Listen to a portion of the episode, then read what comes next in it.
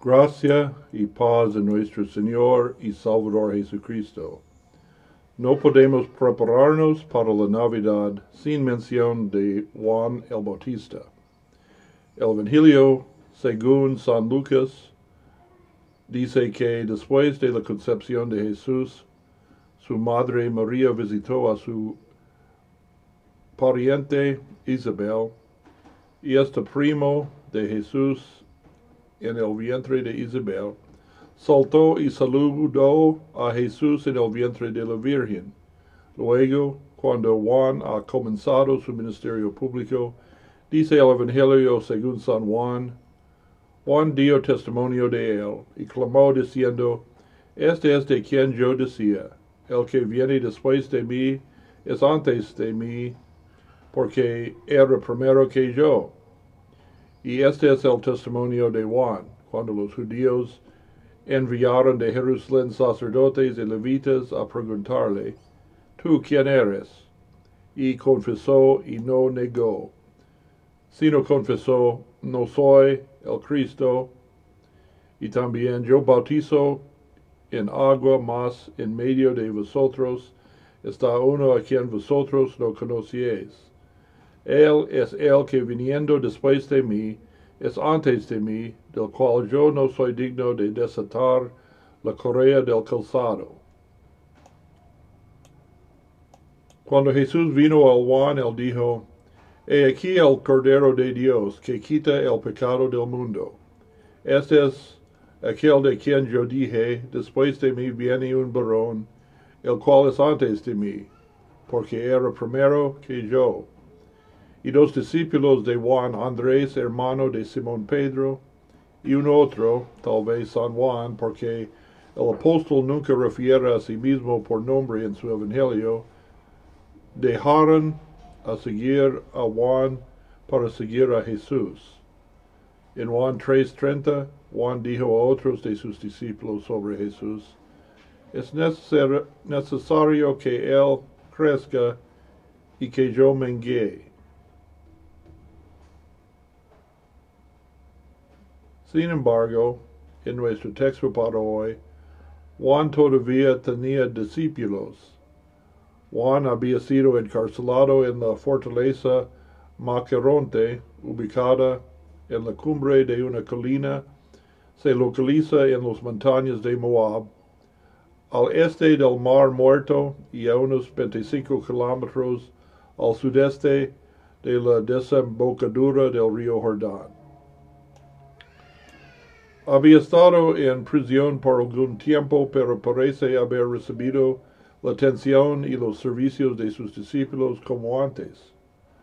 Estos hombres aún no tenían una comprensión completa del mensaje de su maestro, pero miraban a Jesús y su obra con ojos más bien celosos y con desaprobación.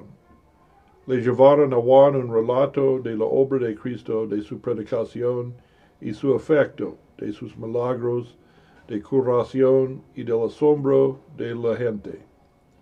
Al mismo Juan, lleno del Espíritu Santo desde su nacimiento, habiendo sido testigo de la revelación de Dios, no tenía dudas acerca de Cristo y su misión.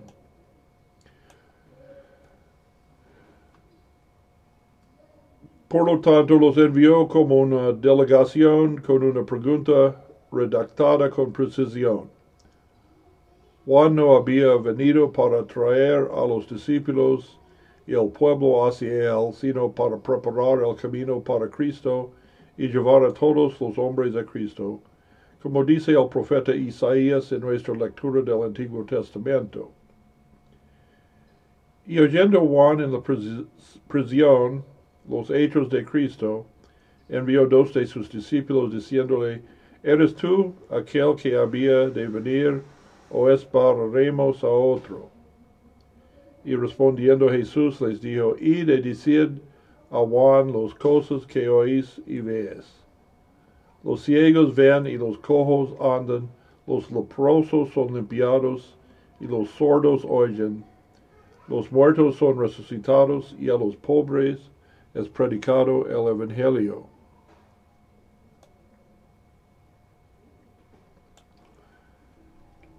Jesús muestra una bondad discreta al tratar con los interrogadores. No hay una fuerte reprimenda por su tardanza en reconocerlo. Apela al conocimiento de ellos y de su maestro de la profecía del Antiguo Testamento sobre la obra característica del Mesías. Podían creer la evidencia de sus ojos y oídos. Pero esto no fue todo. Y yéndose ellos, comenzó Jesús a decir a las multitudes acerca de Juan, ¿qué salisteis a ver al desierto? ¿Una caña sacudida por el viento? ¿O qué salisteis a ver? ¿Un hombre cubierto de ropas delicadas? He aquí los que visten ropas delicadas en las casas de los reyes están. Habría sido fácil para Juan en la cárcel para mantener a sus discípulos en su segura para servirle en su aflicción. Pero Juan no había sido uno de los predicadores que templan la verdad a la delicadeza sensible de los oyentes elegantes, a quienes Lutero llama predicadores de juncos, que no arriesgan la vida, el honor, los favores, sino que se guían por las exigencias del pueblo. Juan no usó su influencia como podría haberlo hecho fácilmente en su propio interés para su propio beneficio. También dice San Pablo en nuestra epístola al respecto de los predicadores llamados a predicar el Evangelio. Ténganos los hombres por ministros de Cristo y administradores de los misterios de Dios. Ahora bien se requiere de los administradores que cada uno sea hallado fiel. Pero hay más. Nuestro Señor les dijo, más que celesties a un profeta, sí os digo, y más que profeta, porque este es de quien está escrito. He aquí yo envío mi mensajero delante de tu faz, el cual preparará tu camino delante de ti. De cierto os digo, entre los nacidos de mujer jamás se levantó otra mayor que Juan el Bautista. Pero él que es menor en el reino de los cielos, mayor es que él. ¿Por qué Juan el Bautista fue tan grande? Todos los profetas del Antiguo Testamento señalaron un futuro lejano y cantaron acerca de un Mesías cuya venida aún estaba lejos. Pero Juan vio con sus propios ojos el cumplimiento de la profecía, el Cordero de Dios, y más con sus propios ojos el Espíritu Santo en la forma de una paloma y con sus propias orejas oyó la voz del Padre en el bautismo de Jesús y le testificó. Juan era el último de los profetas del antiguo pacto y no hay más grande por vio la primera venida del Mesías. Pero el que es menor en el reino de los cielos, mayor es que él, porque Juan no vio el fin de la misión de Cristo. Su carrera llegó a su fin antes de que Cristo entrará en su gloria. Y así los hijos del nuevo pacto que tienen en pleno cumplimiento de la profecía. Cristo crucificado y resucitado tienen una revelación aún más perfecta y una luz más poderosa que la de Juan.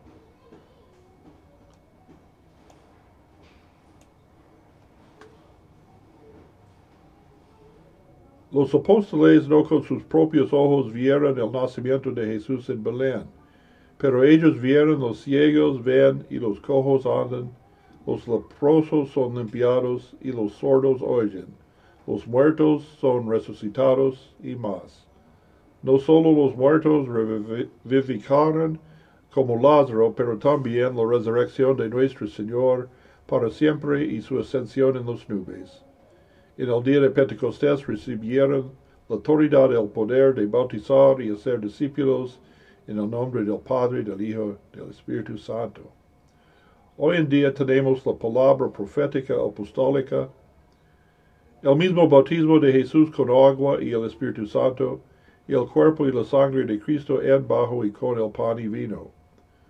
Juan fue fiel aún en la cárcel, pero nosotros tiene una base de fe más segura que Juan el Bautista, el último y los más grande de los profetas. En esto tenemos paz que sobrepasa todo entendimiento. Amén.